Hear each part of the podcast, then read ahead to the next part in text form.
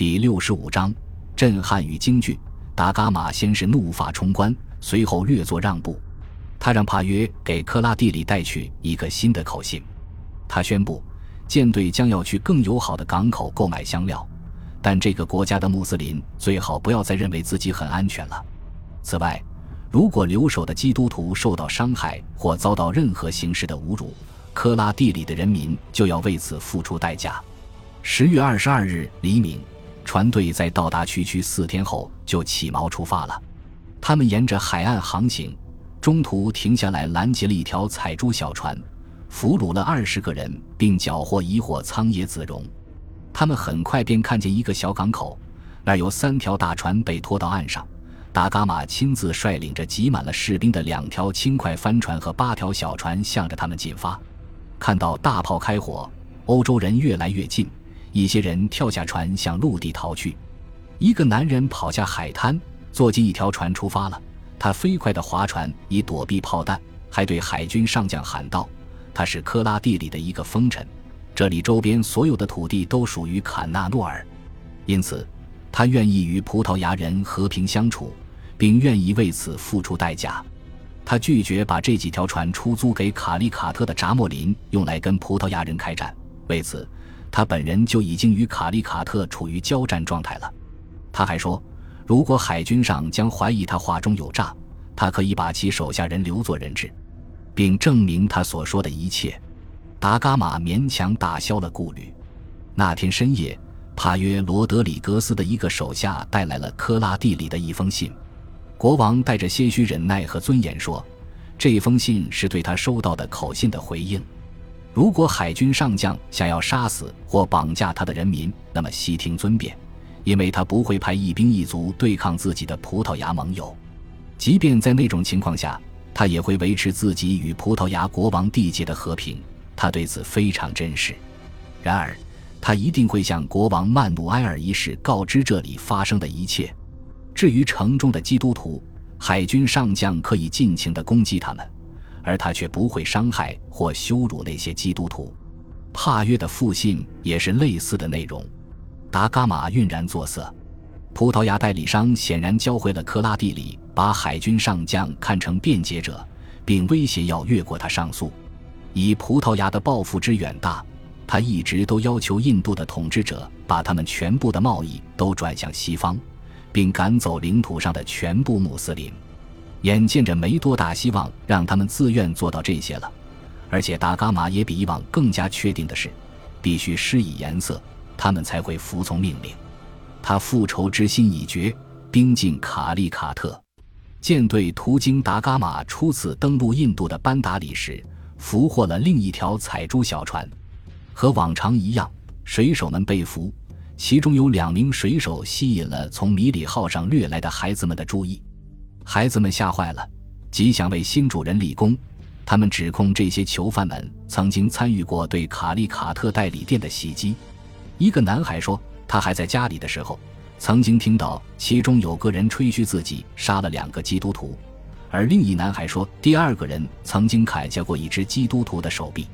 达伽马令人宣布将为了正义而处死这些水手，然后把他们绞死在桅杆上。他们并非孩子们的恐惧心理的第一批受害者。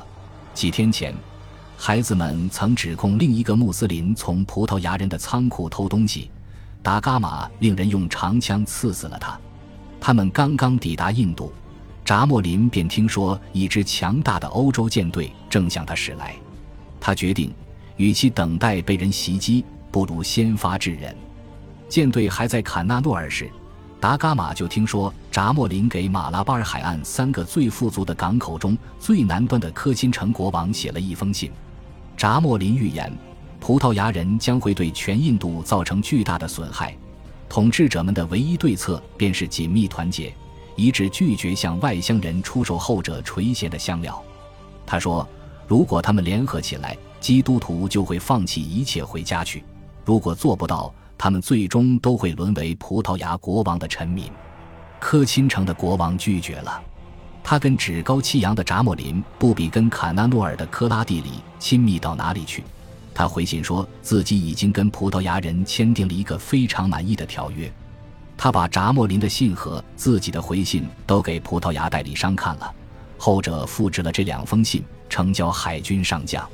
扎莫林的计划破产，就派了一名大使去见达伽马本人。这位大使宣称，他的国王别无他求，但求和平与友谊。尽管一切的麻烦都是葡萄牙代理商的错，他们完全是自己找死，而他自然会把基督徒留在他城里的货物物归原主。其中的一些货物的确已经上交，用来抵付他们欠下的税；还有一些货物，他给了卡布拉尔烧毁之船的船主，但可以指定法官来决定谁欠谁什么东西。他补充说：“至于那些死者，尽管人死不能复生，但综合考虑之下，基督徒也算是为自己所受的损失报仇雪恨了。”舰队接近卡利卡特。海军上将和扎莫林之间的口信往来也开始不同寻常起来。达伽马在抵达班达里之前没做任何回复，他最后通过一个来自卡纳诺尔的奈尔士兵做出了回应：如果扎莫林希望与他修好，首先必须返还偷走的所有货物。扎莫林有一天的时间处理此事。最后期限过去了，没有任何回答。十月二十九日，舰队来到卡利卡特。不祥地排列在海平面上，一名新特使很快便乘着小船，摇着停战旗赶来了。他穿着方几个会修道士的传统服装，口中喊着感谢上帝，爬上船来。他很快便被人揭穿是个穆斯林。他为此辩解说，伪装是为了确保自己能够登船。他向海军上将致敬，并适当的说了些欢迎驾临之类的客套话。随后又复述了扎莫林第一个口信中的内容。他还说，葡萄牙人不但击沉了米里号，淹死了数百名男男女女，而且即使到了现在，还在绞死扎莫林的臣民。这样看来，是否可以算是大仇已报了？无论他们怎么看，达伽马对赔偿都不再有兴趣了。他一心要斩断多个世纪以来将各个民族和国家联系在一起的纽带。他答复说。在最后一个阿拉伯人，无论是访客还是居民，被驱逐出卡利卡特之前，他不会签订任何条约，因为自创世之初，摩尔人便是基督徒的敌人，反之亦然。他们总是彼此对抗，也因此，我们制定的协议从来不会持久。他最后说道：“如果扎莫林希望和平，从此应不得让任何一条阿拉伯船进入他的港口。”扎莫林听到达伽马的无理要求后。派人送来了一个慎重的答复。他指出，他的领土上有逾四千户阿拉伯人，其中很多是让他的王国富强的大富商。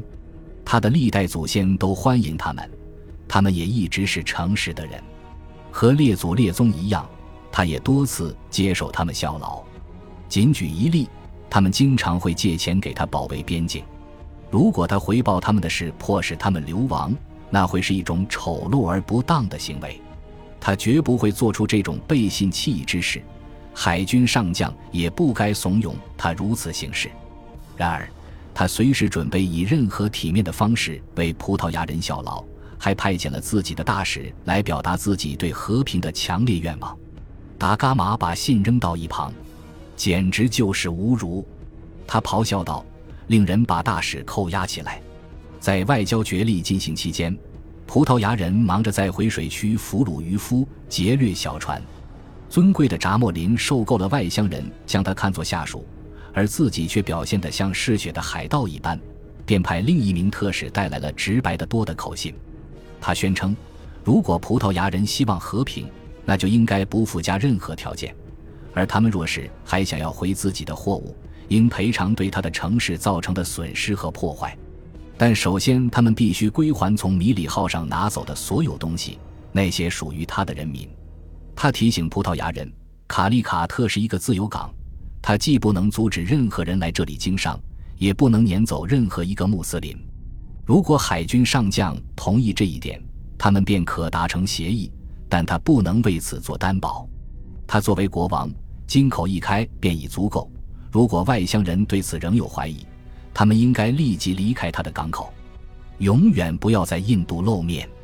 达伽马放弃了所有的克制，派信使带着宣战的口信回去了。他威胁说，如果没有让他百分之百满意，第二天正午便会向城市开火，除非准备好父亲他们提出的赎金，否则扎莫林就不必费心再派人来传信了。他这个强大的葡萄牙国王麾下的区区骑士便足以胜过印度的统治者。他大发雷霆地说：“棕榈树当国王都比他强。”另外，他还对国王咀嚼爬案的习惯大肆嘲讽了一番。那个星期天的晚上，欧洲人降下前桅帆，将十五艘船一字排开，船头都朝着岸边，只有四艘最大的船留在后面不远处。他们可以看见。扎莫林正候着他们呢，他在水边移栽了一排排的棕榈树，以临时围成一道栅栏，这样既可以阻挡欧洲人登陆，还可以改变他们的炮火走向。感谢您的收听，喜欢别忘了订阅加关注，主页有更多精彩内容。